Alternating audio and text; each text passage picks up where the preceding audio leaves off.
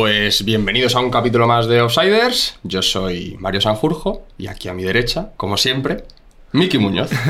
bueno, eh, bienvenidos a todos, con muchas ganas de otro capítulo más. Yo creo que el invitado de hoy os puede gustar mucho porque tiene cosas que contar. Vamos. Huele, huele a gol en la sala, ¿no? huele un poquito a gol. huele a gol. Sí, sí, la verdad que por goles no será.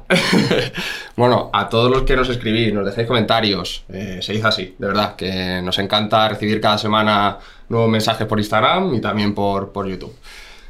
Eso es. ¿Presentamos a nuestro siguiente invitado? Sí. Eh, nuestro siguiente invitado, Kini, eh, bienvenido, muchísimas gracias por venir y espero que pares un buen rato con nosotros. Kini Álvarez, muchas gracias por venir. Gracias a vosotros y nada, encantado cuando me llamó para venir. Ya sabéis que yo soy muy abierto a pasármelo bien y, creo que hoy lo vamos a pasar bien. Eh, creo que todo el mundo con el que hemos hablado ha dicho, os lo vais a pasar muy bien. Efectivamente, lo hablamos ahora, justo acaba de recibir un mensaje de una persona que me dijo, con Kini, va lo vais a pasar de lujo, eso seguro. Luego ya, ya veremos. bien, ya está. ya veremos. Kini es bastante conocido en, en, Madrid porque, bueno, es una completa leyenda de dos grandes clubes de aquí de Madrid, que es el Leganés y el Alcorcón. Y bueno, ahora nos contará por qué es tan importante en estos dos clubes. Vamos a empezar por donde siempre hacemos. Cuéntanos tus inicios, Kini. Bueno, pues me hizo mucha gracia, ¿no? Tu mensaje cuando me decía que, que, comentara las canteras donde he estado, ¿no? Bueno, pues las canteras son cero. Porque no me dio, no me dio por jugar al fútbol. Yo me daba por jugar en el barrio, con mis amigos, organizaba yo los partidos, era como Oliver y Benji, eh, cada capitán organizaba con su barrio y organizaba los partidos y a mí no me daba. Yo jugaba dos, tres horas en la calle y, nunca me dio por, jugar eh, en un equipo. ¿no? Eh, me llevaron mis padres de, pequeñito a, probar al Atlético Madrid, siendo con 10 añitos. Y estuve, no sé si fueron 4 o 5 entrenamientos. Y me dijo un día el entrenador: Oye, que contamos contigo, que, queremos que te vengas. Y cuando fui a mis padres contento, le dije: Oye, que, me han dicho que me, que me quedo. Dicen mis padres: No podemos sea, mis padres son feriantes y se dedican a la feria, eh, no podemos llevarte todo el año, no puedes jugar. Yo no sé si fue eso que, me hizo un clic y dije, pues yo creo que al fútbol nunca voy a poder jugar, que empecé a jugar en la calle. Dos, tres horas, eh, organizaba partidos, eh, me tiraba siempre a la calle. Y, no en ninguna cantera ni en ningún equipo hasta los 17 años que... ¿Perdón? Sí, sí, hasta los 17 años que me, me, llega un amigo y me dice, oye, nos apuntamos aquí al equipo del barrio. Y dije, Digo, no sé. dice, venga, vamos a probar. Y fuimos a probar a los juveniles, claro, yo era juvenil en ese momento, eh, juvenil de segundo. Y fuimos a probar al equipo del barrio, bueno, el equipo del pueblo, San Martín de la Vega. Y según aparezco me dice el entrenador, tú no. Le digo, dice, es que te conocemos y sabemos que tú vas a venir dos semanas, te vamos a hacer la ficha y luego te vas a ir. Y dije, no, no, no, venga, que, que quiero probar. Y en ese entrenamiento le faltaba gente, le faltaban tres o cuatro y dijo, venga, quedaros los dos, que me venís bien, y luego ya veremos. Vale. Bueno, pues nos quedamos los dos, el otro también, el otro chico era delantero y no sé si metimos siete o ocho goles cada uno en el entrenamiento y nos dijo el entrenador, bueno, yo creo que podéis probar, ¿no? Aunque sea dos semanas. Podéis probar. Ahí fue realmente cuando, cuando me di cuenta que, que podía divertirme ¿no? en, el, en el fútbol. Y pues nada, me hicieron ficha y el primer partido el primer partido, sí. primer partido de, de, liga, ya había empezado la liga, claro, yo llegué, no sé si había empezado tres o cuatro partidos. Eh, el banquillo y, y, se empiezan a pegar. Un, compañero mío y otro, y, y, el árbitro se acerca y dice, como no los cambiéis, eh, le, le expulso. Vale, vale, pues no sé qué. Y mira para atrás y al primero que pilló, yo creo que estaba yo allí mirando y dijo, Kini, pues para adentro. Un córner. Primer balón que toco, gol. Y dije, uh, joder, pues esto me empieza a, gustar, ¿no? Esa temporada metí 42, 42 goles en 28 partidos, en juveniles. Mi primer año que juego al fútbol. Primer año que juegas Es que yo estoy en shock ahora mismo. Eh, a ver, ¿tú antes de los 17, qué hacías? ¿Jugabas en, el barrio? Callejero. En pistas de fútbol sala, bueno, pista sala, eh, bancos, sí, sí, sí, y, y, campos, que en San Martín de la Vega hay mucho campo, pues eh, nos dedicamos a hacer campos de fútbol. O sea, quitamos piedras, quitamos todo, eh, cogíamos unos troncos, los poníamos de palos y, y hacíamos campo de fútbol y allí, bueno, nos pasamos las horas muertas allí. Es más, era divertido porque era la época de Oliver y Benji y lo que hacíamos es jugar antes. Y luego ir a... Claro, veíamos, nos íbamos a ver Oliver y Benji y la segunda parte nos bajamos otra vez a jugar. A ver si Y- del- barrios, barrios contra barrios y, y yo siempre pues, me lo pasaba tan bien allí que yo no quería jugar al fútbol. Yo no quería jugar en el equipo. Qué locura. Ese, ese, ese mismo año que juego en juveniles, claro, me, me ve el primer equipo, que estaba en segunda regional, yo creo, eh, y dice, "Uf, necesito gente, necesito delanteros. Oye, me va a llevar a Kini. Bueno, en ese partido creo que hay un dato que quitando un partido, marco en todos. Eh, Solo hubo un partido que no marqué, y di al larguero. Y dije, bueno, Hoy no es mi no, día. que hoy no es mi día. Claro, verdad que era juveniles en una categoría tampoco era Sí, muy bueno. fuerte, pero era- había que meterlos. Claro. Debuto con el primer equipo y cuando debuto meto también gol. O sea, meto, meto el gol de la victoria con el, con el primer equipo. Entonces alternaba primer equipo con juveniles. Y, y ahí termino temporada. Entonces cuando termino temporada me di cuenta de que me gusta jugar al fútbol 11, que el barrio está muy bonito, pero que yo quería algo más de chicha. Y Claro. dije, dije, me voy a Aranjuez, que es el pueblo más cercano, con un juvenil en condiciones. Yo todavía era juvenil. Y me fui a Aranjuez al, al Nacional, creo que era, que, que estaba allí, y empecé a probar con ellos. Y no sé si me hacía una hora o en autobús hasta llegar allí. Y me llaman un día y me dicen, oye, que, que estamos mirando para cogerte, pero que está mirando el primer equipo de juveniles para verte. Vale. En esa época no había móviles, no había. Y me fui a, jugar al fútbol con mis amigos a, la calle y cuando vuelvo eh, tengo una llamada al fijo. Y me dice mi madre, oye, que te ha llamado un tal Ángel eh, para un equipo de pinto. ¿un equipo de pinto? Digo, no sé. Llamo, se me pone un sargento, un tal Ángel. "Eh, ¿Eres Kini? Sí, sí, soy Kini, ya, ya ves tú, yo un chavalito. "Eh, que te quiero para el pinto, para el pinto B. Y yo digo, pero que yo soy juvenil. Y el pinto B está en primera regional.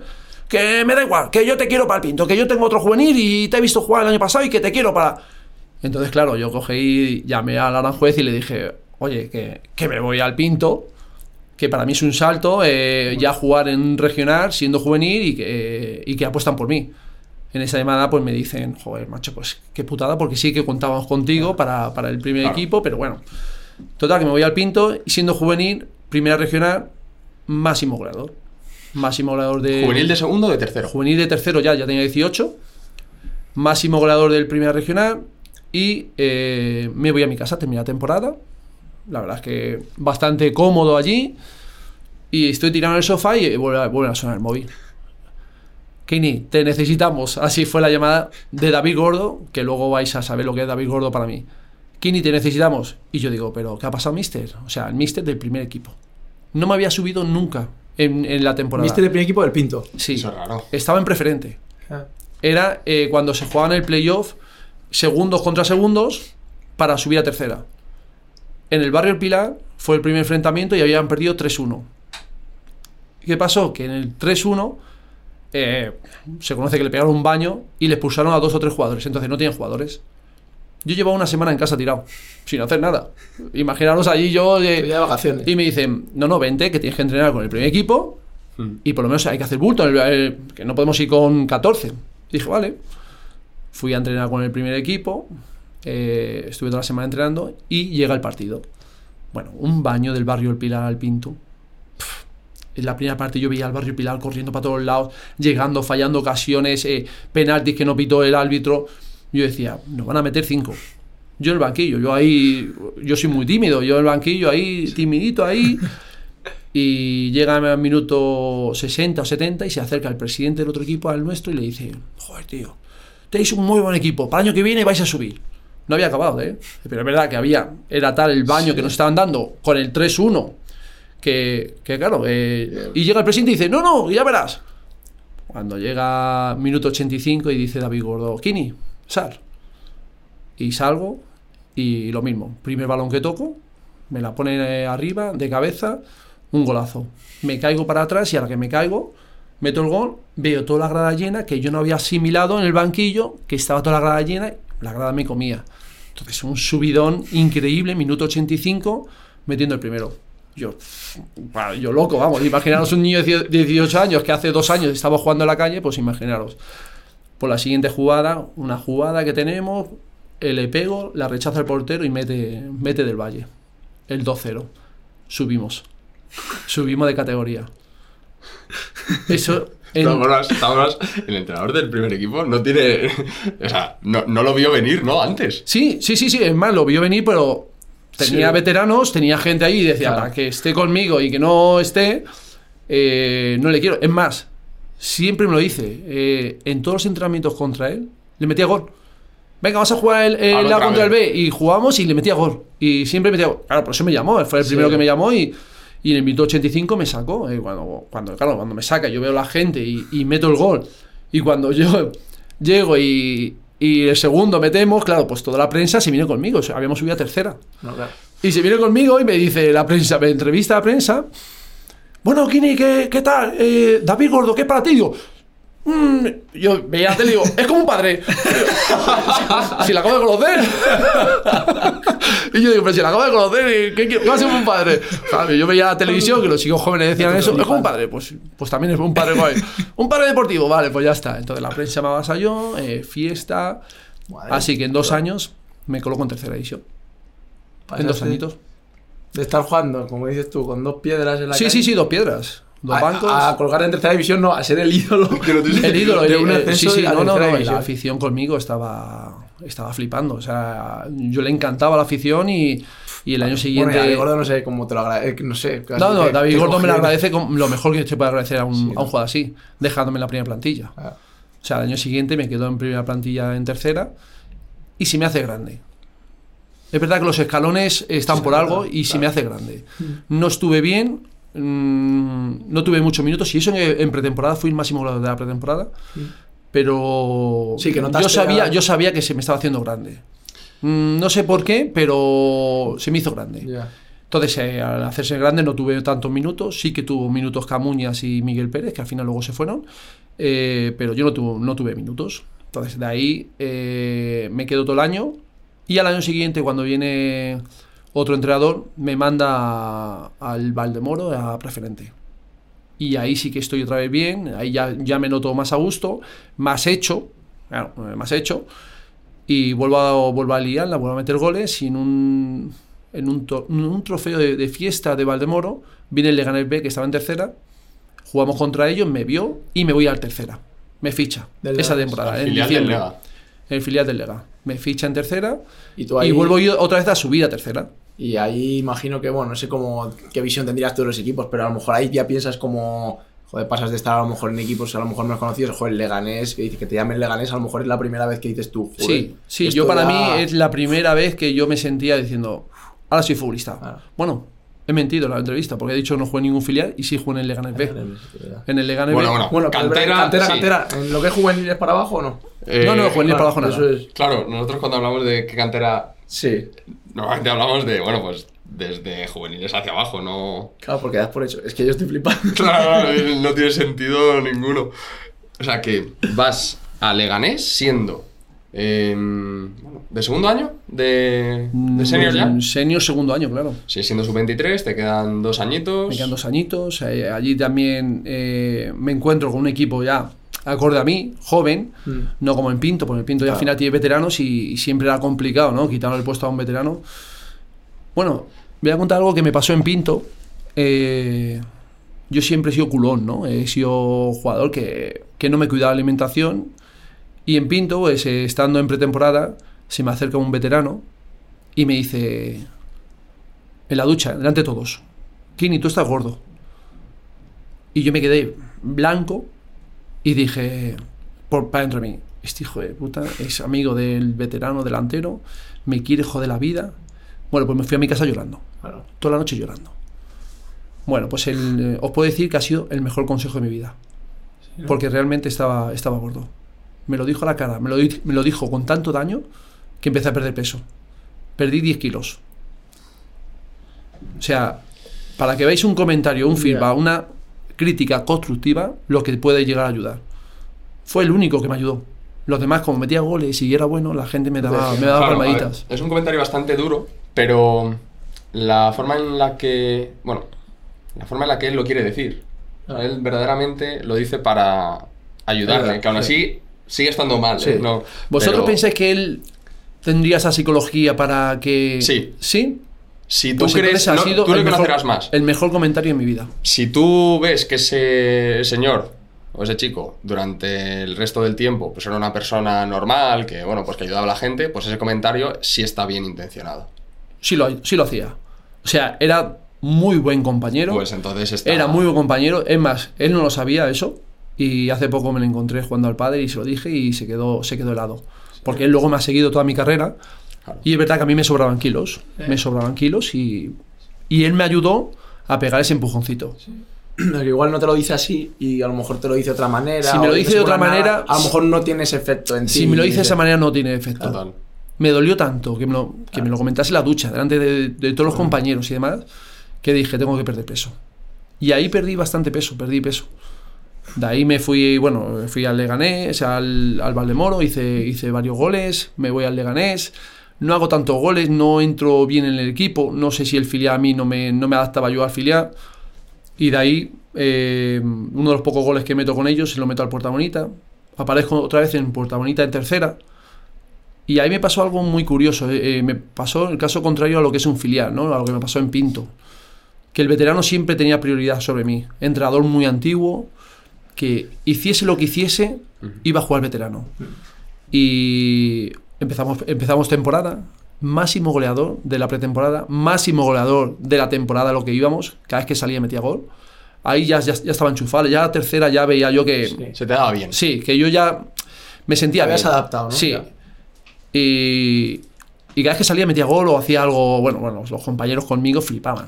Eh, íbamos en un coche desde, desde Pinto, quedamos en Pinto para ir al campo de Puerta Bonita y todos me lo decían, dice, tío, yo no sé por qué no juegas. y el que me lo decía jugaba él.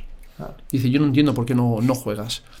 Pues un partido en, en La Roza, me ha acordado toda mi vida, me saca con el 2-0 en el minuto 90 por ahí y lo cojo, cojo el balón en banda y me vienen tres o cuatro a por mí y según vienen los recorto. Y hace los. Y bueno, y según viene silbando otra vez, me viene otra vez y yo no veía a nadie y vuelvo a recortar. Y lo echo. Y, y- y claro, y les hice tres recortes. Al cuarto por ahí la perdí. No tenía opción y la perdí. Pues el martes siguiente a la charla fue que eh, el entrenador. Bueno, chicos, yo creo que la culpa de perder ha sido de Kini. Y ahí dije, uff. Dije, yo creo que estoy en mi sitio. Y de ahí me fui a primera regional. De ahí, de tercera, ya después de todo lo que había currado para poder llegar, me fui a primera regional. ¿Con qué años? Esto ya tendría 21, 22, estaría por ahí. Y te vas porque tú dices, esto no es lo Porque que yo quiero, asimilo, o sea, yo, yo, yo asim- no asimilo lo que él me dice, ¿no? Claro. Eh, eh, él me estaba buscando, sabía que con él no iba a jugar nunca. Es más, cuando yo pido la carta de libertad, la directiva me decía que por favor que no. Por favor, Kini, piénsatelo, de verdad, no sé qué, la directiva está conmigo a muerte. Los compañeros están conmigo a muerte. Y me dicen, no, por favor. Bueno, eh, dije, no, yo creo que tengo que salir porque él mm, se va a quedar, yo me tengo que ir. Me voy a, a primera regional. Sí es cierto que me voy a primera, a primera regional con una promesa del presidente, que es el del presidente del Pinto, de que al año siguiente voy a estar en el primer equipo. Y digo, bueno, vale, pues me la juego. Seis meses a primera regional y luego estoy otra vez en tercera en el Pinto y ahora sí ya he hecho, en el Claro. equipo donde yo he estado, donde la afición me quiere y donde yo sé que puedo rendir. Bueno, pues hicimos eso y estuve cuatro o cinco meses en primera regional, sin más. No es que lo hiciese ma- maravillosamente ni tampoco lo hice mal. Y empieza pretemporada. Y me llega y me dice el presidente y el entrenador, el entrenador voy a nombrar, que encima me ha pedido perdón muchas veces, pero esto lo viene, Emilio Ferreras. Y me dice, bueno, Kini, tienes que hacer pretemporada. Digo, ¿cómo pretemporada? A mí me habéis dicho que yo me iba a quedar. No, pero bueno, que te queremos ver, pero tú tranquilo, pretemporada. Bueno, la pretemporada la hago y el, y el presidente hace mucho hincapié en que me tengo que quedar. Yo creo que Emilio Ferreras no quería mucho. Pero bueno, no quería porque, vamos, llamarme loco, pero luego me dejó 13, jo- 13 jornadas sin convocar, o sea que yo creo que no quería mucho, o sea que Sí, no quería. Eh, igual, eh, el mejor, o sea, entrenando. Se lo podéis- mira, habéis entrevistado a un amigo mío que jugó conmigo en esa época Y él flipaba conmigo, que Verodia. Eh, él flipaba y él decía, no lo entiendo. No lo entiendo, ¿por qué no juegas? Te pone lateral izquierdo. Yo lateral izquierdo. Pero como estaba ya fino, porque ya había adelgazado, lateral, medio centro. Eh, ¿Dónde faltas? Y siempre la charla los lunes era, yo quiero gente como Kini. No se queja, le pongo donde sea, es el mejor, yo quiero gente como Kini. Y yo decía, esta semana voy convocado seguro. Fuera. La, la- la convocatoria, ¿eh? Kini no está. Digo, vale. El lunes siguiente digo, ya, pero el lunes siguiente me habla de mí. Bueno, así, así 13 semanas seguidas.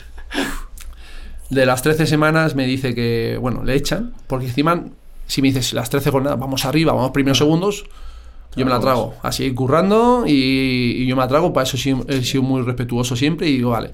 Pero es que íbamos mal. Le echan y cuando le echan eh, aparece eh, Andrés Rosado, un, un tipo que me vio jugar en el Puerta Bonita, un partido de esos que, que jugué. Y, y el primer partido me dice, eh, chicos, ¿veis esta camiseta con el 10? Y dice, pues quiero que vayan todos los balones a ella. Y hace así, Kini, con el 10. Y me la tira. Primer, primer eh, 11 inicial que sacó. Primera semana que estuvo. Me conocía de un partido. Me dio el 10 y me dijo, Kini, con el 10, quiero que vayan todos los balones a este, a este jugador. Pues yo, imagínate, yo motivadísimo, estaba preparado, yo estaba preparado, y ese partido fue contra el, contra el Rayo B. Y vino un ojeador del Alcalá a ver a Carlos de la Vega, que estaba en el Rayo B. Y me salió un partidazo. Me- hice de todo. O sea, de todo lo que podía hacer, menos meter gol, lo hice. Para que veáis la circunstancia de lo que es la vida. Yo estoy 13 jornadas sin jugar Sin jugar. pero jugó un partido decisivo en el momento adecuado y justo estaba el ojeador de, del Alcalá. Llama a su entrenador y le dice, Carlos de la Vega es muy bueno. Y dice, pero hay un jugador en Pinto que nos lo tenemos que llevar. Ahí tenía 23 años, ¿eh? Ya el siguiente año no era sub-23. Y me dice, nos lo tenemos que llevar. Y dice el entrenador, ¿quién es? Dice Kini. ¿Sabes quién era el entrenador? El del Puerta Bonita. David Gordo. Ah, El que me subió. todavía. El que me subió y dice, "¿Pero, ¿Kini? ¿Mi Kini? El que me dio el ascenso, no sé qué. Y dice, sí, sí, sí. Y dice, fíchalo. Entonces, en esa estamos negociando ya con el presidente del Pinto y, y me ofrecía poco dinero y decía, oye, que venga, eh, para el año que viene que te ficho, no sé qué. Y yo le dije que no, tío, súbeme algo, eh, lo típico que es el fútbol regional, súbeme algo para que yo... No, no, que venga, te, venga, firma ya, no sé qué. Tú sabes la ilusión que es que te fiche un segunda B. Eso fue otro saltito. Que te fiche un segunda B. Que yo no era sub-23, porque sabes Claro. que los, los segunda Se B saltó, fichan mucho sí. eh, con sub-23. Sí, sí, sí. Y que me diga, eh, ir al presidente y decirle, oye, que no, que no me suban más. Y te diría, "¿Pero ¿por qué? No, no, que me voy a un segunda B. Me quiero un segunda B. Y ese año me fui a la segunda B. Me fui a segunda B. de vueltas, tío. Muchas vueltas. Al final. El, ¿Cómo es que, ca- que cambia el, el- Bueno, y lo que queda, cuidado, eh. Sí, que un entrenador. Sí, pero, pero para que veáis, en el fútbol hay que estar en el momento adecuado, pero hay que currárselo. No, no, es que tú has Si no estás preparado, si no estás preparado, si yo no llego a estar preparado en ese partido contra el Pinto, Eso es. hubiese pasado una oportunidad. Que es hubiese lo pasado tren. lógico, ¿eh? Cuando estás 13 jornadas sin jugar con un entrenador que te tiene vetado, que- porque por mucho que te elogie los lunes, al final el fin de semana no vas o el fin de semana no juegas. Lo más fácil, por así decirlo, es decir, pues yo pues me dejo llevar, pues no entreno bien, pues no estoy preparado. Pero el hecho de estar preparado esas 13 jornadas hace que a lo mejor tengas también esa pizquita de suerte de que el entrenador que venga diga todas a Kini, quiero porque te había visto un partido que ya te había salido en su día, todas a Kini y tú estás preparado y lo haces bien. Es que eso es, Es que estar es- preparado. Porque echa- no estás preparado, echan al entrenador. Llega la primera semana donde tienes que estar al 100% para demostrarle que... Y no lo estás, No. y te estás arrepintiendo el resto de Claro. temporada. Esa oportunidad se la dan, la de todas los balones aquí ni se la dan, pero no rindes y, y a lo Ya, mejor la la segunda semana fuera. Claro. Yo me acuerdo de esa, esa temporada que, mira, me quitaron bola de juicio. Eh, sangrando, iba a entrenar. Eh, yo tenía una ilusión enorme por, por jugar, por, por disfrutar del fútbol, porque al final era lo que a mí me gustaba. Cosa que con el año, con los años ya se va perdiendo la ilusión. Claro. Porque una vez que empiezas a cobrar, que fue el año siguiente ya, ya tenía un buen sueldo, segunda B, y ya empiezo a cobrar. Dejo de trabajar, solo me enfoco en el fútbol y ya me cambia la vida porque ya es, ya no es hobby, ya es trabajo, más presión. Y dije, uff, esto me gusta, me gusta, pero va cambiando. Ya no es un hobby como jugar en- con dos piedras en el calle, parque. Y me ficha el Alcalá, quedo máximo goleador del Alcalá en segunda B ese año. David Gordo me juego casi todo. Es más, juego casi todo, menos tenemos promoción para bajar. O sea, quedamos. Eh, sí, para bajar eh, de segunda B a tercera. Y nos toca el Betis B. Doble doble, doble vuelta, ¿no? partido, ¿no? Llegamos allí, 40 grados, imagínate en verano. Allí el campo del Betis, eh, Kini al banquillo. Yo había jugado todo, todo. Y Kini al banquillo, yo creo que ahí pensaría que a lo mejor a otro jugador lo podía hacer mejor allí y luego a mí ponerme en casa. Y salí minuto, no sé si fue 70 por ahí, metido goles. Pe- Perdíamos 1-0, remontamos 1-2 y metido goles. Entonces, venían a casa nosotros con esa ventaja.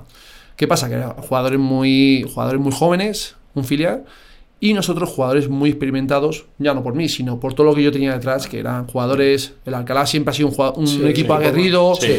con jugadores veteranos, donde los jugadores sí que, eran duros. carácter. Claro, ¿qué pasa? Cuando van a salir, pues los jugadores veteranos empiezan a mirar a los niños. Ah, Sal- salieron salieron Vamos. con mucho miedo. Con mucho miedo. Y le ganamos 2-0 y nos quedamos en. Nos quedamos segunda en, en segunda B. Y yo ese año yo no sabía qué iba a pasar con mi vida. Y empezaron a entrar los representantes, ¿no? Ya hago muy buenos partidos en segunda B, ya todo el mundo me empieza a llamar. Y quedan conmigo unos representantes y me dicen, Kini, somos los mejores representantes del mundo. Llevamos a tal, llevamos a cual, lleva un jugador en Madrid. Y yo decía, "Oh, esto es la hostia, yo que nunca he tenido representante, un jugador en Madrid. Vamos a quedar. Y dice, vamos a quedar para hablar y ya verás cómo sé qué. Y quedamos en Burgos, porque ellos son de Vitoria. Entre medias, digo, ya ves tú, no han podido venir a Madrid, ya que yo soy jugador, pero bueno, me hacen ir a, a Burgos. Y en una mesa redonda un poco más grande que esta, tres o cuatro representantes, y yo allí cortadillo. Kini, si firmas con nosotros, no te vamos a llevar al Colcón y toda la mesa. ¡Ja, ja, ja, ja! Y yo, joder, qué guay, voy a fichar por un equipo en- bueno, no sé qué. Aparezco en el Alcorcón. Aparezco en el Alcorcón gracias a mí. No fueron capaces de moverme nada. O sea, ¿tú qué le dijiste ahí? O sea, tú Yo, le- le- yo, yo callado, yo, yo claro, yo quería. eh, ellos tenían una opción de un Sí. entrenador que ellos llevaban, que el entrenador me quería muerte, Sí. porque habíamos hecho un partidazo contra la cultural y yo me salí. Y el entrenador de la cultural era, lo llevaban ellos. Ah. Entonces, supongo yo que el entrenador le diría a estos: fichad a este, que este es un pepino. Me llegaron y, si te fichamos, no te vamos a llevar al Colcón. Y se reían toda la mesa. "Ja, ja", Y yo, ah, pues, pues qué guay. Firmo con ellos, firmo por Alcorcón. Y la primera, la primera paga que me dio el Alcorcón, me vino un sobre por aquí, le dicen al Alcorcón, tienes que pagar un mes por adelantado. Me vino el sobre por aquí, pasó por allá, se lo llevaron los representantes y nunca supe más de ellos. Y dije, ah, qué guay este mundo profesional, ¿no? Estoy por irme a la- al barrio, ¿no? A- con las piedras, porque las piedras no me hacen eso, pero bueno. Y dije, vale, vale. Total, que me voy al Alcorcón y meto 17 goles sin tirar penaltis. En segunda B, ¿eh? Con 23 añitos. Un Alcorcón importante, Un Alcorcón no importante, ¿no? de descenso. Vale. Un Alcorcón que no, que no vamos, eh, siempre estaba eh, para bajar. Vale. ¿vale? En Alcorcón, Alcalá, éramos eh, en equipo de Madrid que, bueno, como los equipos más de Madrid, estaban para bajar, no para subir. A mi derecha, Asen. A mi izquierda, Oscar Díaz. Asen diciéndome, joder, tío, a ver si me voy, que estoy haciendo buena temporada. No sé si metió 4 o 5 goles. Oscar también metió 6 o 7. Yo metí 17 y lo- y los, mi representante me está moviendo, este no sé qué. Asen se va, un jugador como la Copa Un Pino, se va al Getafe de primera, de segunda B. Oscar se va al Castilla, segunda. Ostras. Y yo me quedo sin equipo. Y yo digo, "Uf". me llama el Oviedo, pero el Oviedo de segunda B, me llama el Zamora, me llama el equipo, me llama el Mérida. Tenía toda la segunda B tras mía, pero segunda B. Hmm. Ese era el momento de, de- de- de dar un salto, ¿no? Sí. Esa es la, la suerte que tuve para llegar a segunda B. La- vamos, si la llego a tener ahí, hubiese enganchado a segunda. Claro. Y no engancho segunda, engancho segunda B, igual, con otros representantes que vienen, me llevan, me cobran el 10%, como se suele cobrar, Sí. me llevan a Zamora y me hacen un contrato que no, que no me gustaba. El típico contrato de, Kini, te hemos firmado dos años. Sí, pero dos años como. No, no.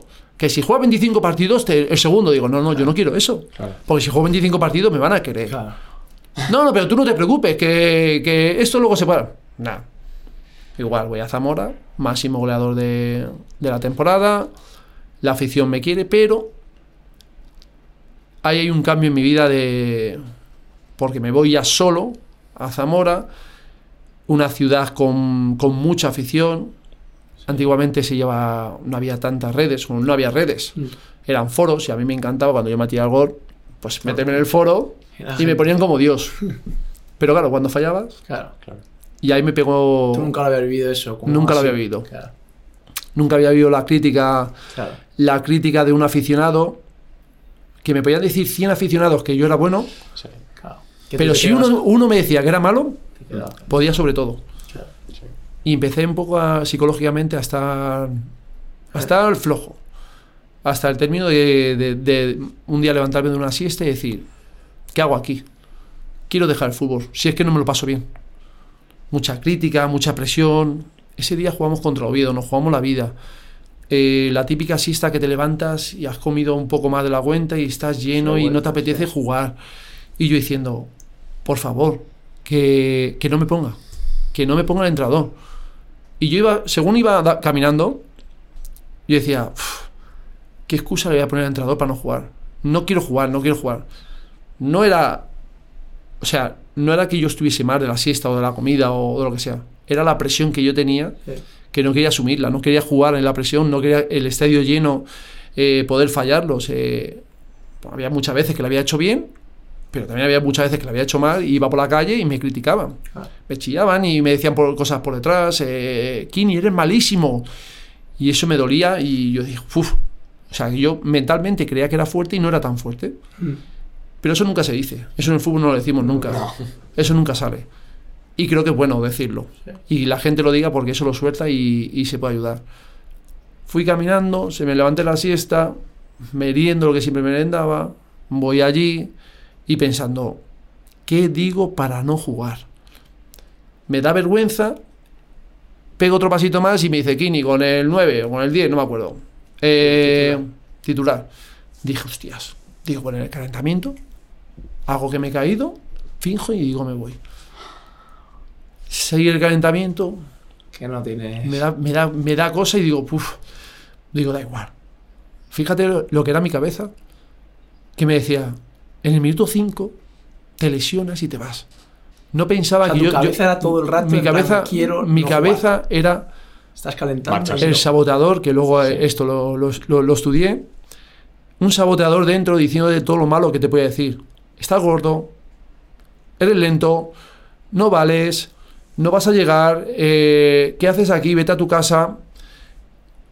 Y claro, todo eso, todo ese pensamiento negativo lo iba teniendo hasta que salgo al campo y no sé cómo fue, que empiezan los minutos, los minutos, me da vergüenza pedir el cambio, entonces sigue, sigue, sigue.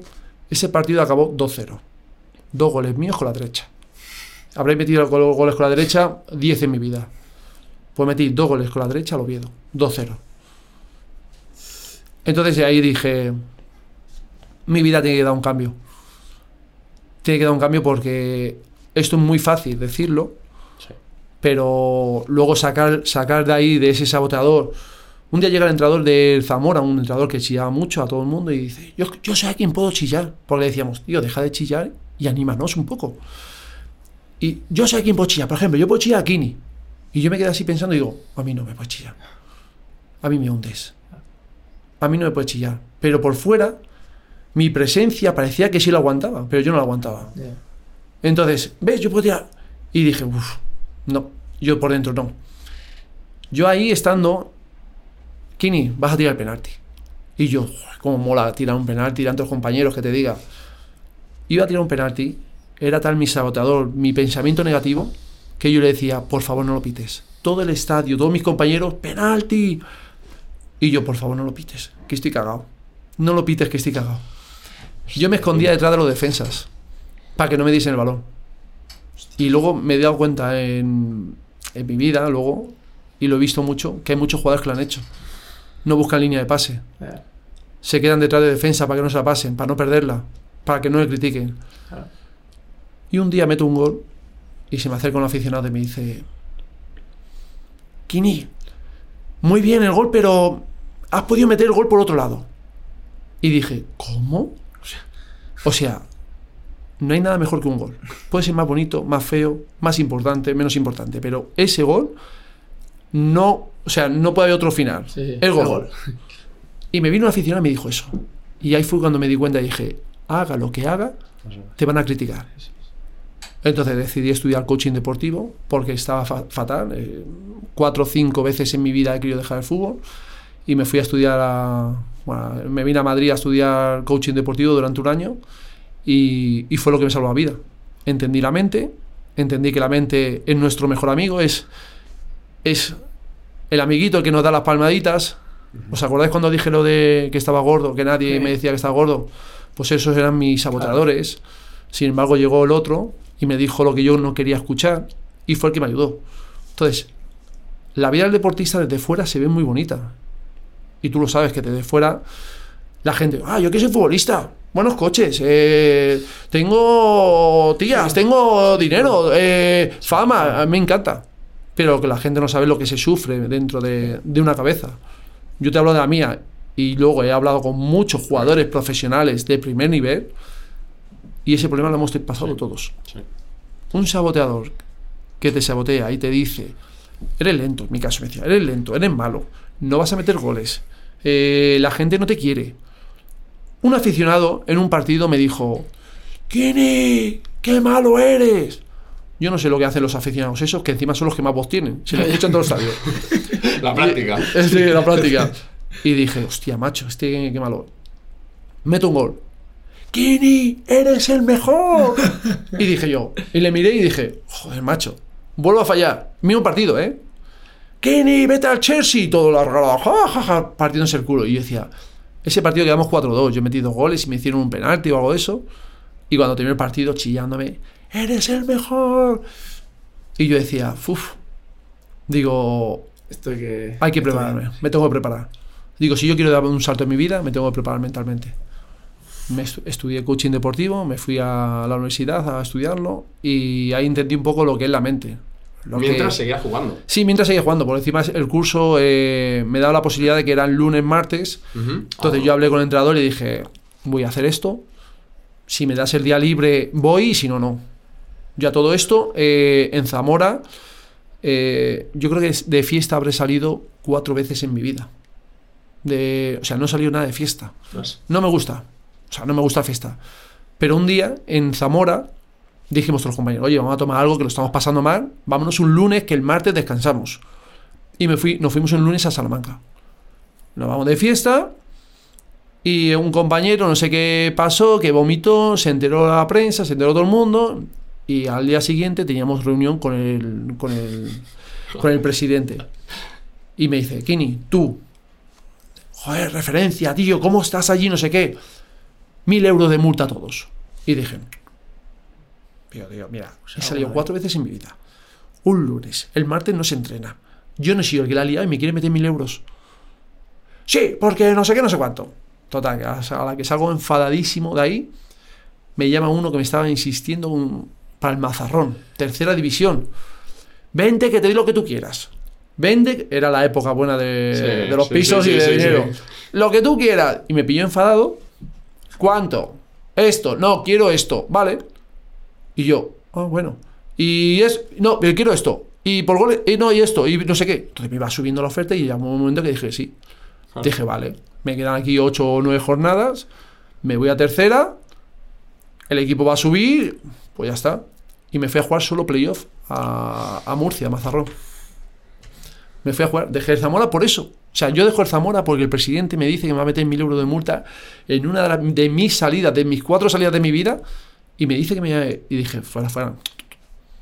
Digo, yo no, no voy a consentir eso. Y Y, me fui. subes a- de Mazarrón. Bueno, de Mazarrón sube a segunda B. Mazarrón nos vamos y tenemos el mejor equipo que yo creo que he tenido más de segunda.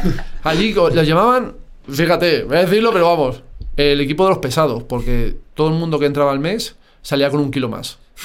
O sea, cobraban una exageración todo el mundo allí. O sea, una exageración.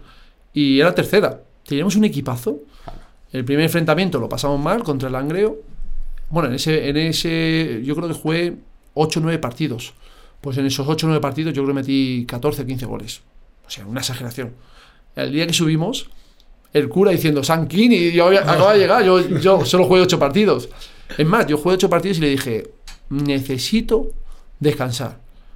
Pero no necesito descansar de piernas. Necesito Ya. descansar mentalmente. Tú ahí seguías también Yo estudiando. ya, yo ya había estudiado un poco y yo ya Sí. me iba enfocando. Y me fui a la fiesta de mi pueblo, que no salí, pero eh, me desconecté y llegué allí. empecé a meter goles. Es más, el último enfrentamiento contra, contra un equipo navarro, íbamos 0-1 en el minuto 45 del primer eh, partido. Pues empato en el descanso, meto 3 ese partido y le metemos 6. 6-1 le metemos. Fíjate, la ida, meter 6-1 en equipo. Mm. Luego la vuelta fuimos allí y ya fue un paseo. Y subimos, subimos a segunda vez. Y yo tenía muy buen contrato en segunda vez. Pero necesitaba ya mi Madrid. Necesitaba volver a Madrid. Y me llamó, me llamó el Lega y me vine al Lega. Al Lega que ahí estaba en Segunda ¿no? segunda B. Ahí estaba Duque, que era el entrenador que estaba en la cultura, que fue el que me quería, que fue el que ¿Qué le dijo a los representantes que me querían porque Duque lo tenía medio hecho con. Almería. Y, que luego Y te entonces a mí me va a llevar a Almería de segunda. O sea, fue Duque el que me dijo, yo te quiero. Y, y me insistió muchísimo, yo te quiero. Mucho menos dinero que en Mazarrón, en segunda B. Pero dije, me voy a Madrid. Me voy al Leganés, que, que lo necesito. ¿Y qué tal en Leganés? ¿Cómo fue?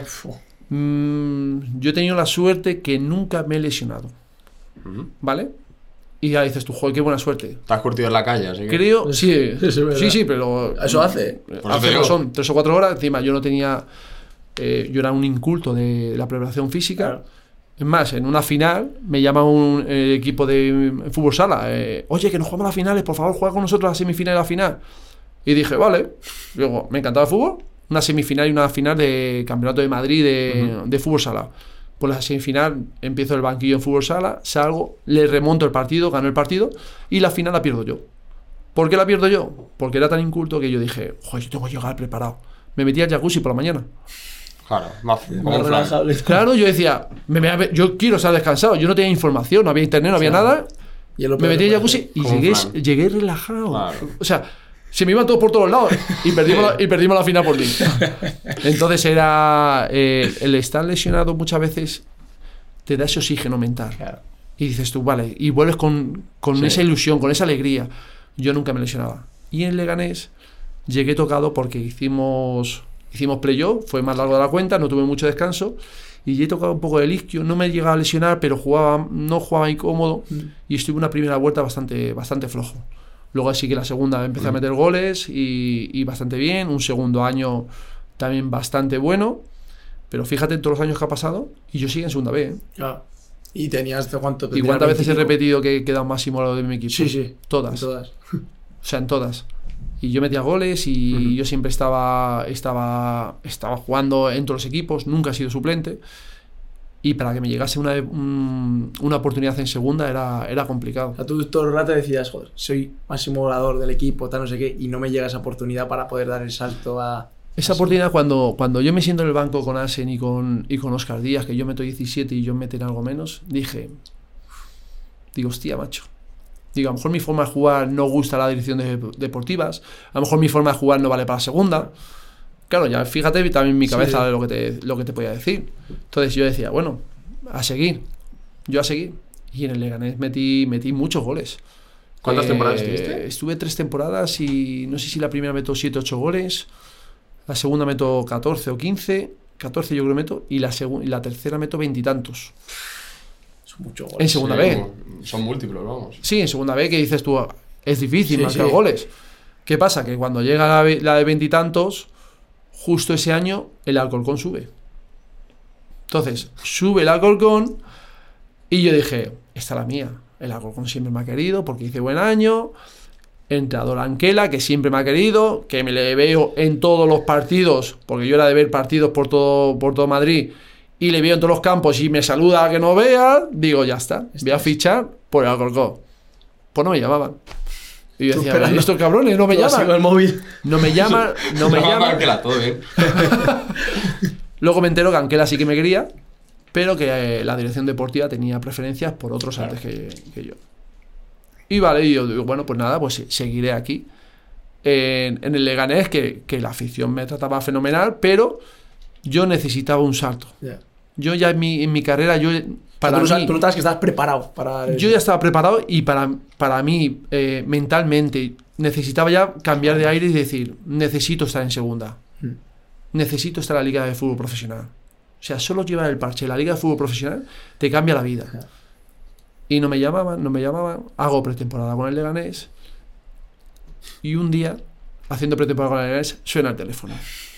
Encima, me suena el teléfono y mi compañero de habitación era el hijo, el hijo de la presidenta. Y yo digo, hostia, que no puedo. ¡Mamá! No, mamá, no. Eh, Alcorcón, que, que sí que voy. Mira, no. Total, me salgo a habitación, me voy a, a un monte que encima no había mucha cobertura. Estamos haciendo pretemporada en Murcia. Y me dice el Alcorcón, Kini, que queremos que te vengas. Y yo digo, hostia. Digo, la, mejor noticia de mi vida. Esa y el carnet de conducir. Sí, me, vais a decir que el carnet de conducir es una alegría, ¿eh? es una alegría, Sí, alivio. es un alivio. Y a la primera, además, ¿no? Buah, eso ya es. Y dije, uff, digo, madre mía. Yo, claro, imaginaros yo, Tú flipando. yo claro. flipando. Que os voy a contar la historia porque ficho encima, pero bueno. Y voy a hablar con el director deportivo. Que me viene el director deportivo, fichan un director deportivo nuevo, el, el Leganés, y me dice, una reunión los dos. Yo era capitán, él me viene, había metido 22 goles y dice, Kini, este año no vas a meter de cuatro, más de cuatro goles. Y dice, cobran mucho, tienes que bajarte el sueldo. Y dije, no. Digo, ya me lo he bajado dos veces, porque las otras temporadas no, no fueron tan buenas, y me lo he bajado. Digo, pero esta vez no. Es que no, no te veo yo que vayas a meter más de cuatro goles. Así me lo dijo, ¿eh? Dije, vale. Total, que cuando me, me llama al Golgón, fui y le dije, oye, ¿te acuerdas que me dijiste que no iba a meter más de cuatro goles? Pues a lo mejor lleva razón. Es el momento de salir. Y No me lo voy a meter aquí. y, y me dicen, y me dicen que no. Que no salgo, que no me dejan salir. Total, que voy al banco y me saco todo el dinero que yo tengo y me lo saco en billetes de pequeños. Le digo al banco, por favor, dámelo lo más, peque- lo más pequeño que tengas. Porque no me dejan salir. No me dejan salir, no me dejan salir y era mi ilusión de mi vida. Y saco el- todo el dinero que yo tengo en el banco. En billetes pequeños. Y negocio con el presidente. El presidente es duro, no lo siguiente. Pero es un fenómeno. Que era Felipe Moreno. Y a la que estamos negociando, por favor, déjame salir Presi, por favor, Presi, que se subió mi vida, por favor, que no Kini, que la afición, que no sé qué. Digo, yo, yo lo entiendo también, porque he sido capitán, he metido goles. Y a la que hace así un poco con la cara, me saco el dinero de abajo y le hago así, pum, le tiro todos los billetes encima de la mesa. Y hace así, hace así, hace así presidente, y hace así, dice, ¿esto qué digo? Esto es todo el dinero que tengo. Digo, todo el dinero que tengo en el banco. Digo, te lo doy, digo, por mi salida. Y dijo, vale, Kini, te voy a dejar irte. Y me voy. Pero, Sin negociar con el Alcorcón nada. Yo con el Alcorcón no había negociado nada. El Alcorcón lo único que negocié, que en la negociación, me siento con el director deportivo y me dice, Kini, te vamos a pagar tanto. Y dije, vale. Kini, te vamos a hacer esto, vale. Y lo único que pido es que me deis X dinero por gol. Y hace, bueno, si vas a meter 7 8 goles, vale. Vale, te lo firmo. Es lo único que quiero. Y, y me entero que yo llego al Alcorcón porque Mitchell. Hablo demasiado, pero bueno, luego me da igual. le, le quería el Alcorcón a Mitchell, que venía del Jerez de primera. Mitchell segundo, creo, ¿no? El grande. Sí, sí, sí. Sí. Venía en el coche. Cuando viene en el coche para fichar por Alcorcón, le llama a otro equipo. Y le ofrece más años, más dinero. Y dice. "Ah", Pega un volantazo, se va por otro lado. Y llama al Alcorcón y dice, oye, que no voy a ir. Entonces la siguiente llamada al Alcorcón es a mí. Y yo aparezco en el Alcorcón.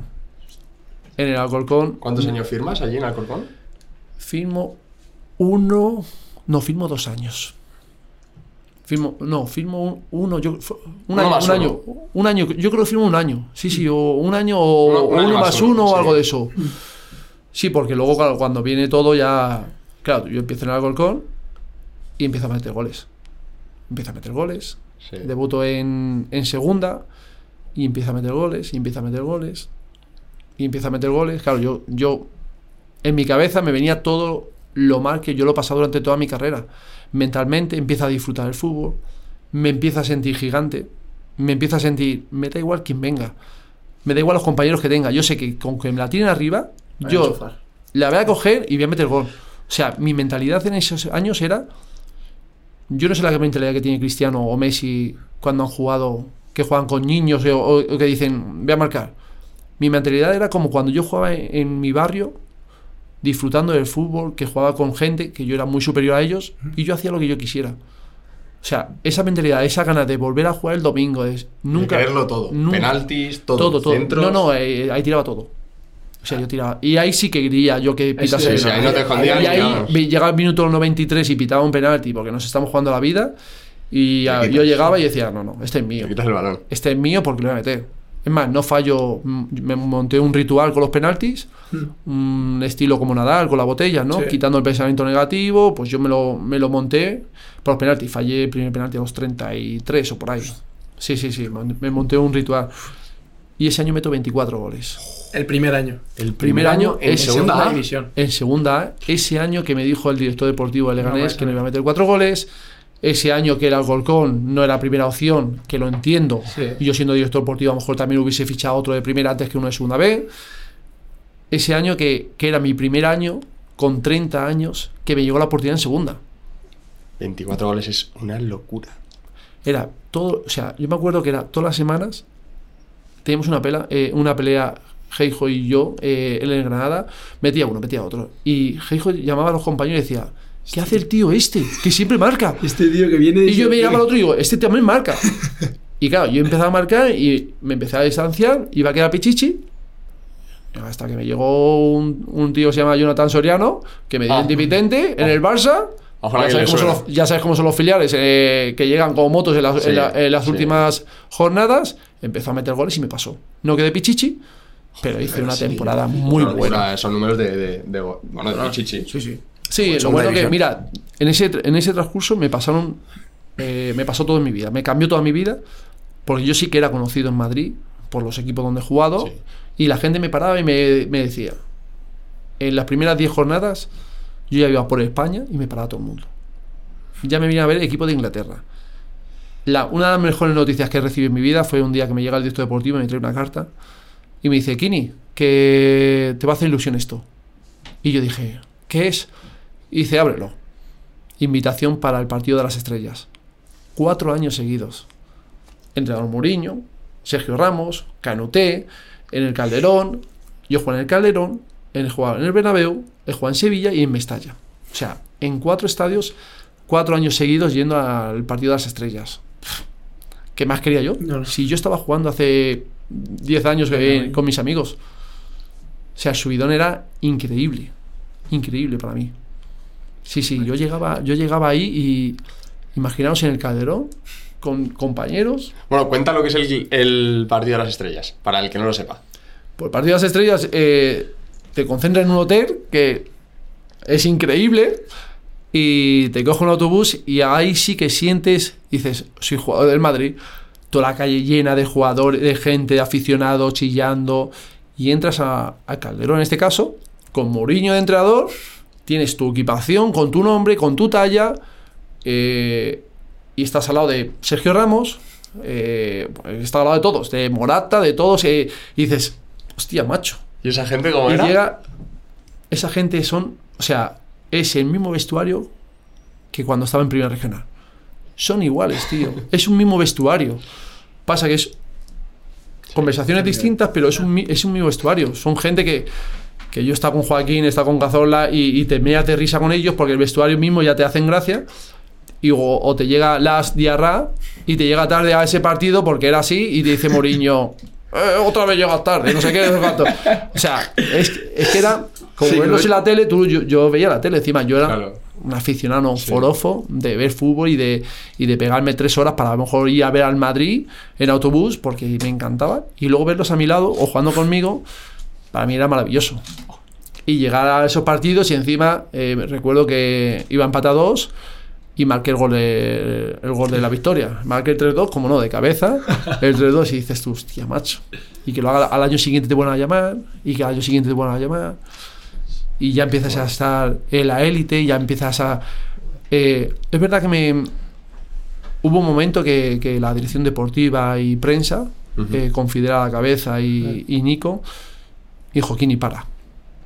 Porque yo soy muy decir que sí a todo. Claro. Entrevistas, sí. Claro. Eh, tele, sí. Eh, radio, sí. Entonces yo iba a todos los lados. Todo el mundo quería entrevistarme. Claro. Era algo normal. Por la Sí, historia, por cómo normal, llegaba. claro. Y, y por mi pasado como churrero, ¿no? La Sí, gente pues sí. empezó a interesarse que yo tiraba churros, que metía goles como churro y empezaba a salir. Sí. Entonces ya dijo, para, para un poco, que era entrevistas todos los días, a todos los medios, y yo no sabía decir que no. O es más, yo no puedo decir que no. Claro. Entonces me dijo, para. Entonces ahí noté el cambio que daba la Liga de Fútbol Profesional a la segunda vez. Y me conocía todo el mundo. Me venía el equipo de Inglaterra a verme, mm, tenía rumores de todos los lados. Eh, mi afición conmigo, imagínate, que es lo que más cariñoso yo a lo mejor he podido sentir, las aficiones de todos los equipos donde he estado. Y, y para mí el jugar en la Liga de Fútbol Profesional ya no es por dinero o no por, por los campos, sino es por el reconocimiento que tienen hacia ti todas las aficiones. Que eso, eso al final te llena. Pero recordando que anteriormente he estado tres o cuatro veces a punto de dejar el fútbol. Efectivamente. Y en una de ellas, en una tarde, que luego he metido goles con la derecha. O sea, imaginaros. No. Es que O sea, dar el paso adelante. meter 25 goles, primera temporada en segunda A.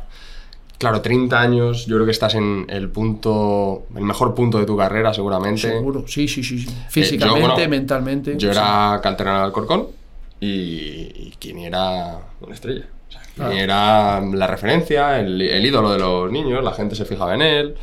O sea, y le llega, pues eso, después de, de muchas vueltas. De Sí, muchas vueltas. Di, di muchas vueltas y, y sobre todo el consejo ese, ¿no? Que, que, que al final no sabes cuándo va a estar.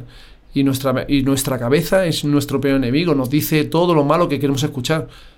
Y nos dice lo bueno que no queremos escuchar. Porque cuando estamos haciéndolo bien, es el que te da palmaditas, el que te dice, ah, sigue, ah, no sé qué, tú a tu bola, o mete tú el gol. No, tú tienes que al final seguir una línea en tu cabeza y decir, vale, ni soy tan bueno, Eso es. ni soy tan malo. Eso es. Que llega, en el fútbol llegan épocas de todo. Sí. Y ya no en temporadas, hasta en partidos. Llega un partido que estás haciendo bien, luego llega Sí. otro que estás haciéndolo mal. Eh, tienes que ser más partido, claro. Tienes que ser, eh, tienes que estar fuerte mentalmente para, para poder vencer a ese sabotador que es nuestro mejor amigo en nuestra cabeza, con el que hablamos a menudo, que vamos por la calle y decimos, el que te dice, no entres a esa tía, que esa tía es mucho para ti, y luego ves que la tía te dijo, pero joder, ¿por qué no me entraste? O ¿por qué no sé qué? Y dices, fíjate mi cabeza lo que me impide en mi vida.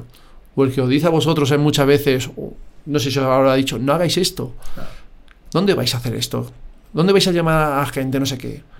Pues sí, pues sí, ¿por qué no? O sea, el vencer el sabotador, ya no en el fútbol, sino en la vida en general, Bueno, O sea, digamos que tú la mejor decisión que has podido tomar en cuanto en tu vida ha sido no hacer decirle sí a un equipo, a otro, sino ese momento que tuviste malo, el decir voy a, Voy a estudiar voy a mi- estudiar esto, porque esto mi que me está pasando, Sí, eso es, es. porque me- lo que me está pasando no es, no es No que es sea normal. normal, sino que quiero ver, en plan, ir más allá. Y Yo es que, ¿sabes lo que pasa? Que creo que, que el jugador sube, siempre decimos, ¿no? Físicamente, técnicamente, tácticamente, toma de decisiones es muy importante en las categorías, según va subiendo la toma de decisiones mejor, pero para mí mentalmente es, eh, y te pongo casos, Rafa Nadal, Raúl González, eh, gente que, Guti, Guti era un jugador muy fuerte mentalmente, si es que Guti soportaba los pitos Sí, del Bernabéu sí, todas las semanas, es que- pero es que a él le daba igual, él daba el taconazo,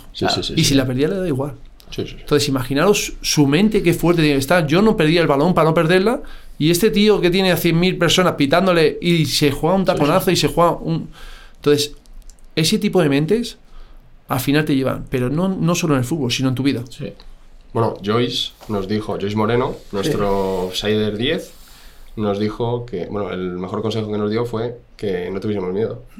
Que el- todos los chavales que quieran jugar al fútbol, que tengan cualidades, que lo que les va a llevar es a no tener, o sea, lo que les lleva al éxito es, es no tener miedo o tener el menor miedo posible. Así, o controlarlo, ¿no? Hay que saber gestionar también todo eso.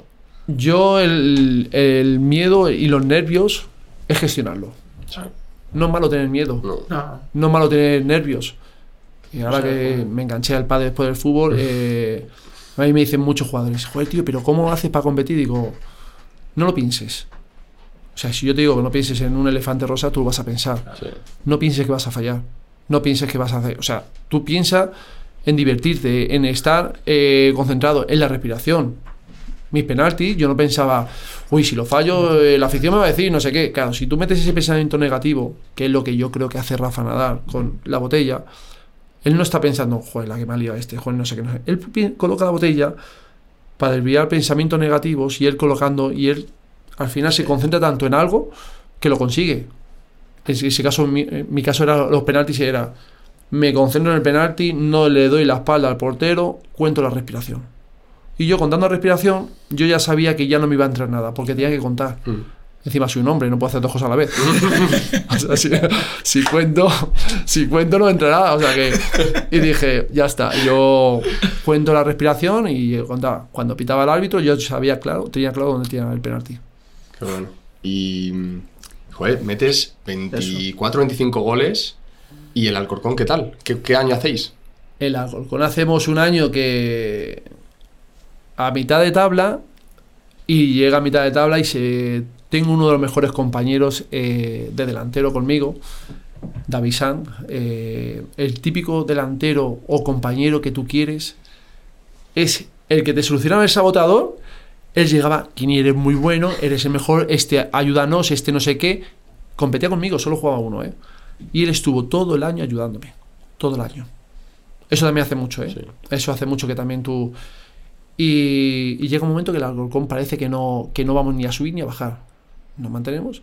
Y yo hablo con Anquela y digo, Mister, tengo que hablar contigo. Creo que es el momento de David. Creo que es el momento que me dejes en el banquillo y que juegue David. Y hace, "Jo, no me digas eso. ¿Cómo me gusta que me digas eso? Porque él muy de, muy de tener contento a la plantilla. Y me dice, vale, hacemos eso. Entonces empieza a jugar David y yo me voy al banquillo. Ya son las últimas jornadas, no juega nada. ¿Qué pasa? Que juega David, el equipo gana, yo salgo a las segundas partes, también sigo metiendo goles y hay un momento que parece que nos enganchamos.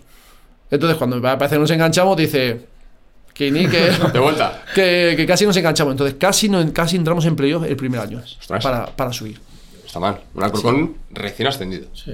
Alcorcón recién ascendido, un Alcorcón que yo creo que es lo que debe hacer todos los equipos.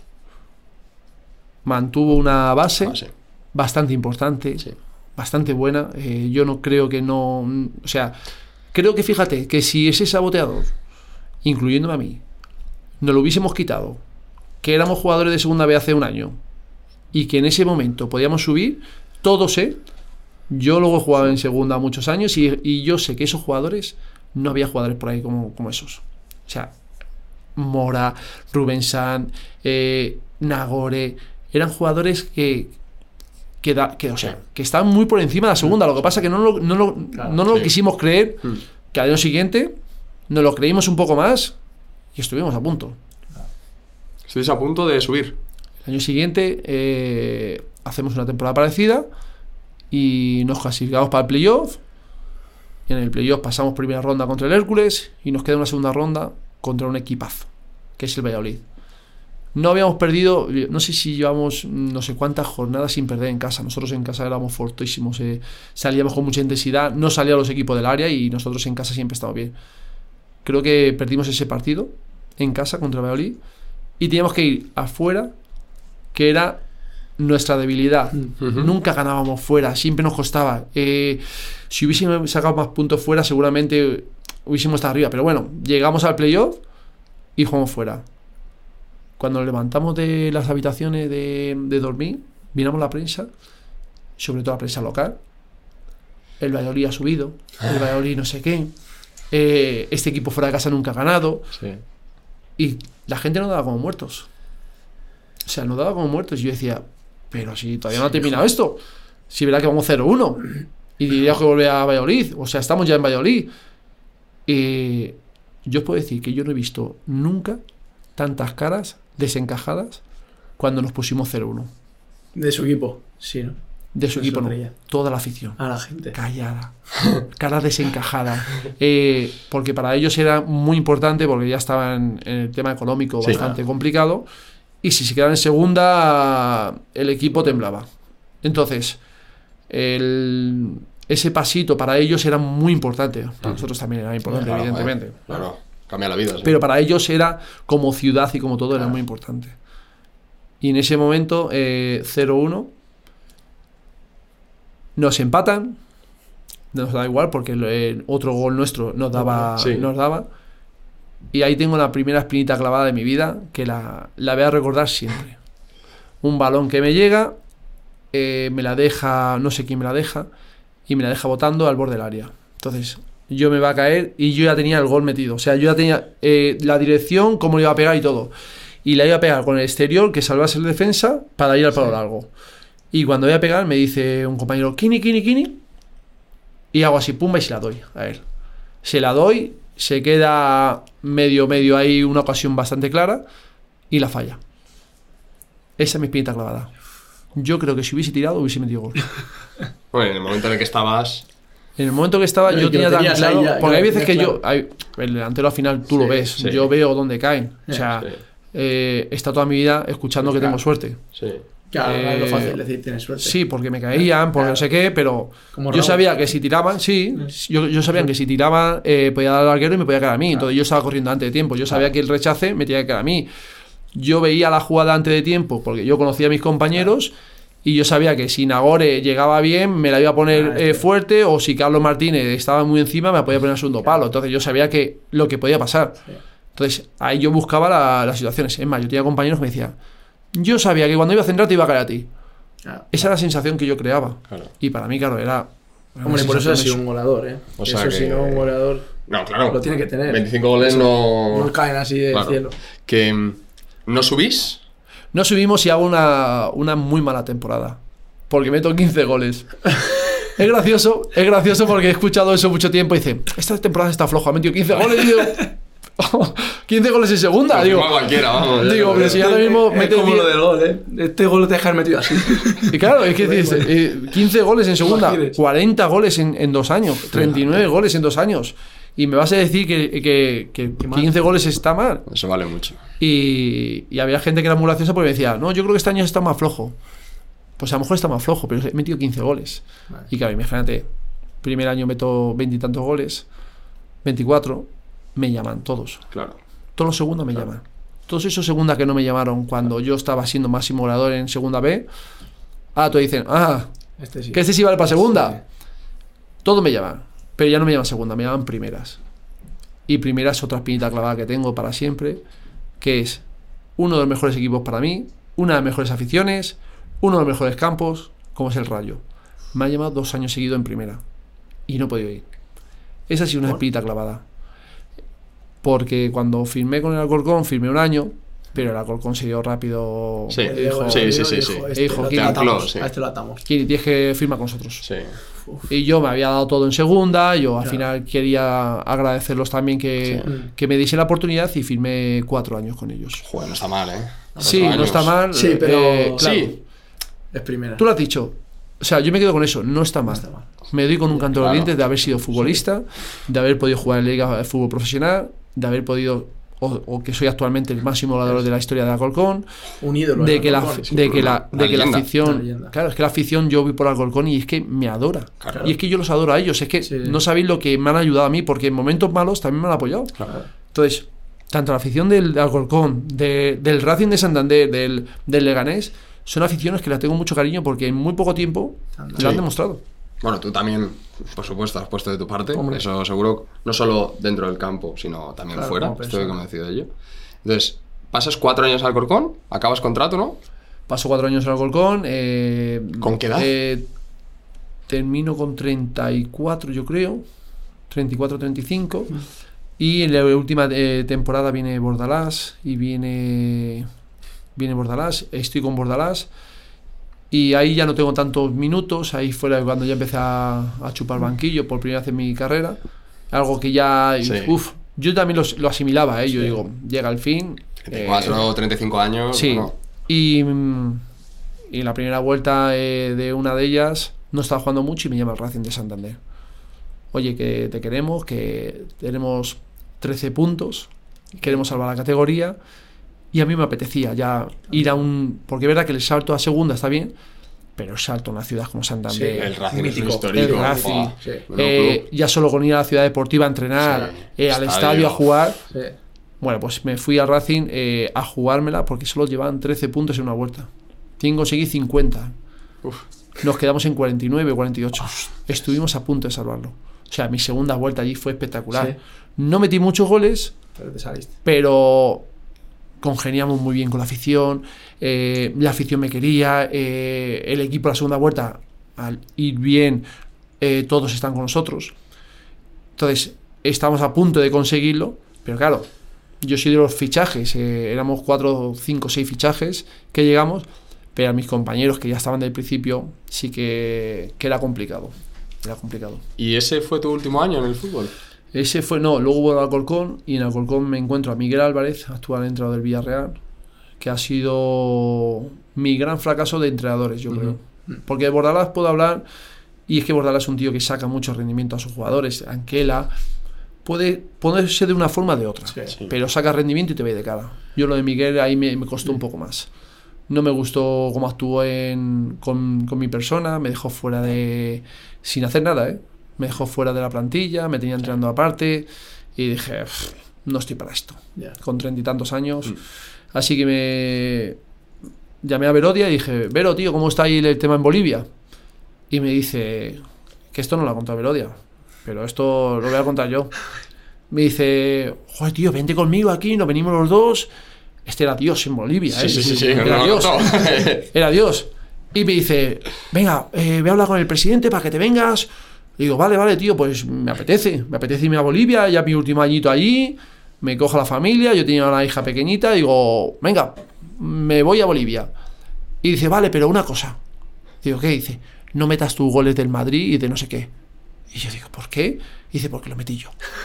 Y dice, cuando metieron mi vídeo, porque éramos muy parecidos jugando, y dice, lo metí yo. Qué cabrón. ¿En serio? Esa buenísima. Y digo, pero ¿cómo vas a meter mi gol? Y dice, sí, sí, como éramos tan parecidos, jugando. Encima, en uno de los goles míos contra el Castilla, eh, dicen también Verodia al principio, y entonces, que nos confunde. Y entonces dije, lo metí yo. Y dice, no lo metas. Y dice, pero te van a fichar seguro. Y digo, digo, vale. Pues así, así lo, de, así, grande fue, ¿no? así lo hicimos. Bueno, es como los currículums en las Ya, ya, empresas, ya, ya ¿no? aprovechan, ¿no? Claro, tú puedes poner lo que tú quieras, ¿no? Claro. ellos que se den cuenta, ¿no? Ellos.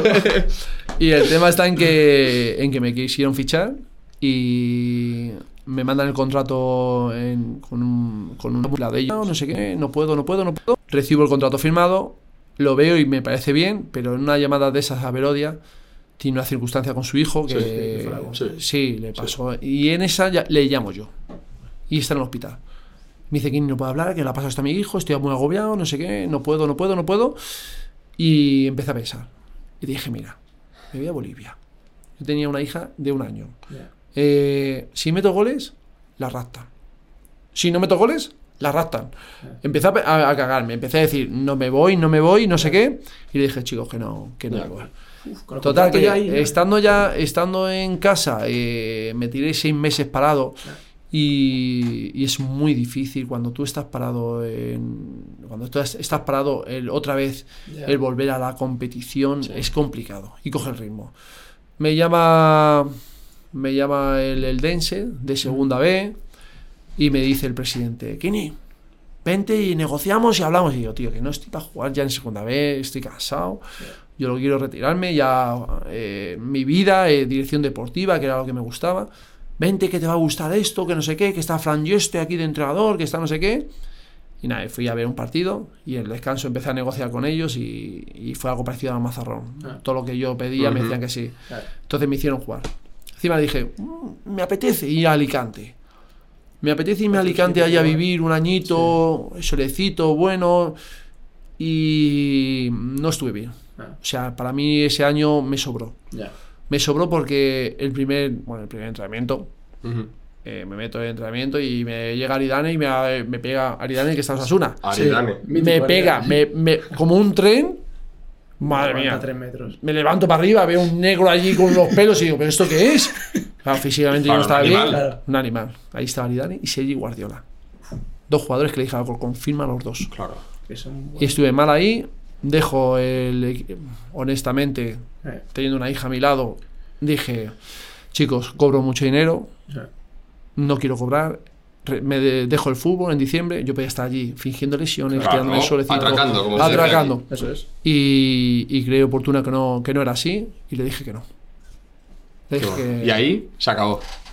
y ahí le dije, no quiero jugar, pero sí quiero ser director deportivo y no tener director deportivo. Y en tres días me quedé como director deportivo, cambié la plantilla, porque los conocía a todos, porque me decían a mí, ¿quién es? Salí de fiesta. Y yo no, no concebía eso. Entonces eché a todo lo que tenía que echar Ostras. y en tres días cambié la plantilla y se salvó el equipo. Y me quedé como director deportivo en, allí. Y bueno. Sí, Bueno, sí, sí. Y así rápido, ¿por dónde más has pasado como director deportivo? Yo recuerdo un Al, sitio. al- al año siguiente Guadalajara, porque me la lían ellos allí en la dirección deportiva, me la lía el presidente, me voy a Guadalajara y luego otra vez vuelvo a Guadalajara el año siguiente. Eh, alterno medio de comunicación con dirección deportiva, que al final era lo que me, me gustaba a mí.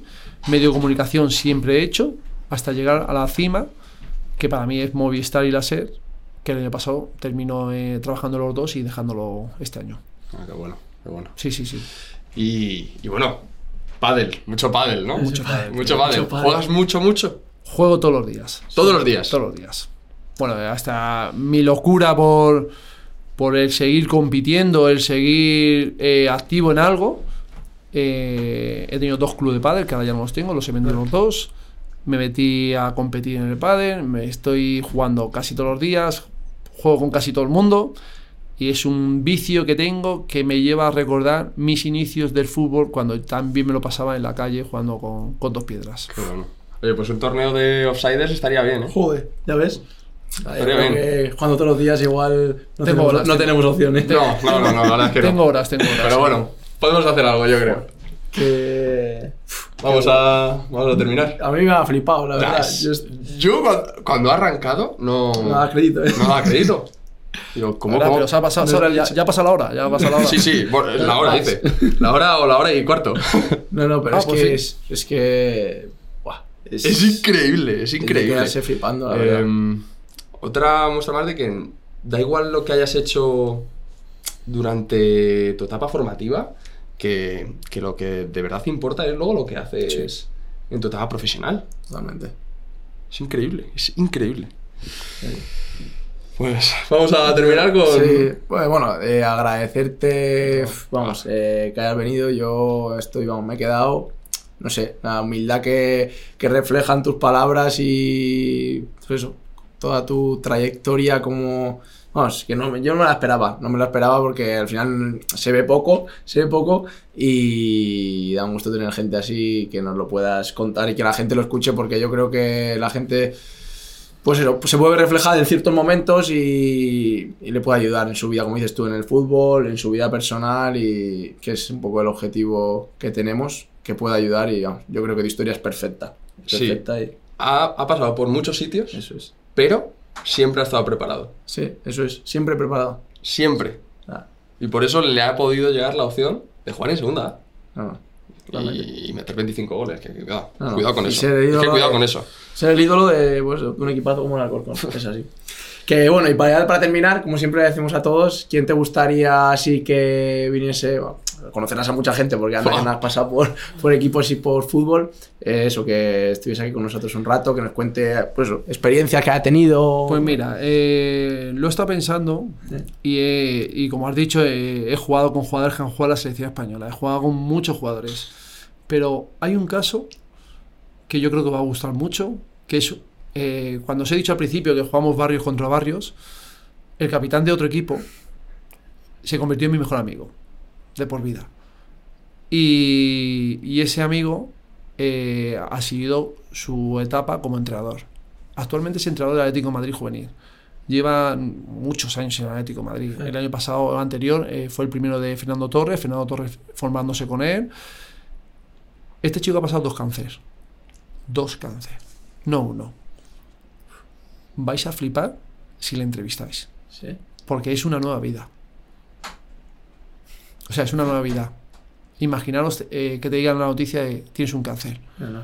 Te hundes él sale, pero es que te lleguen otra vez y te digan, oye, que tienes otro cáncer, en otro lado distinto.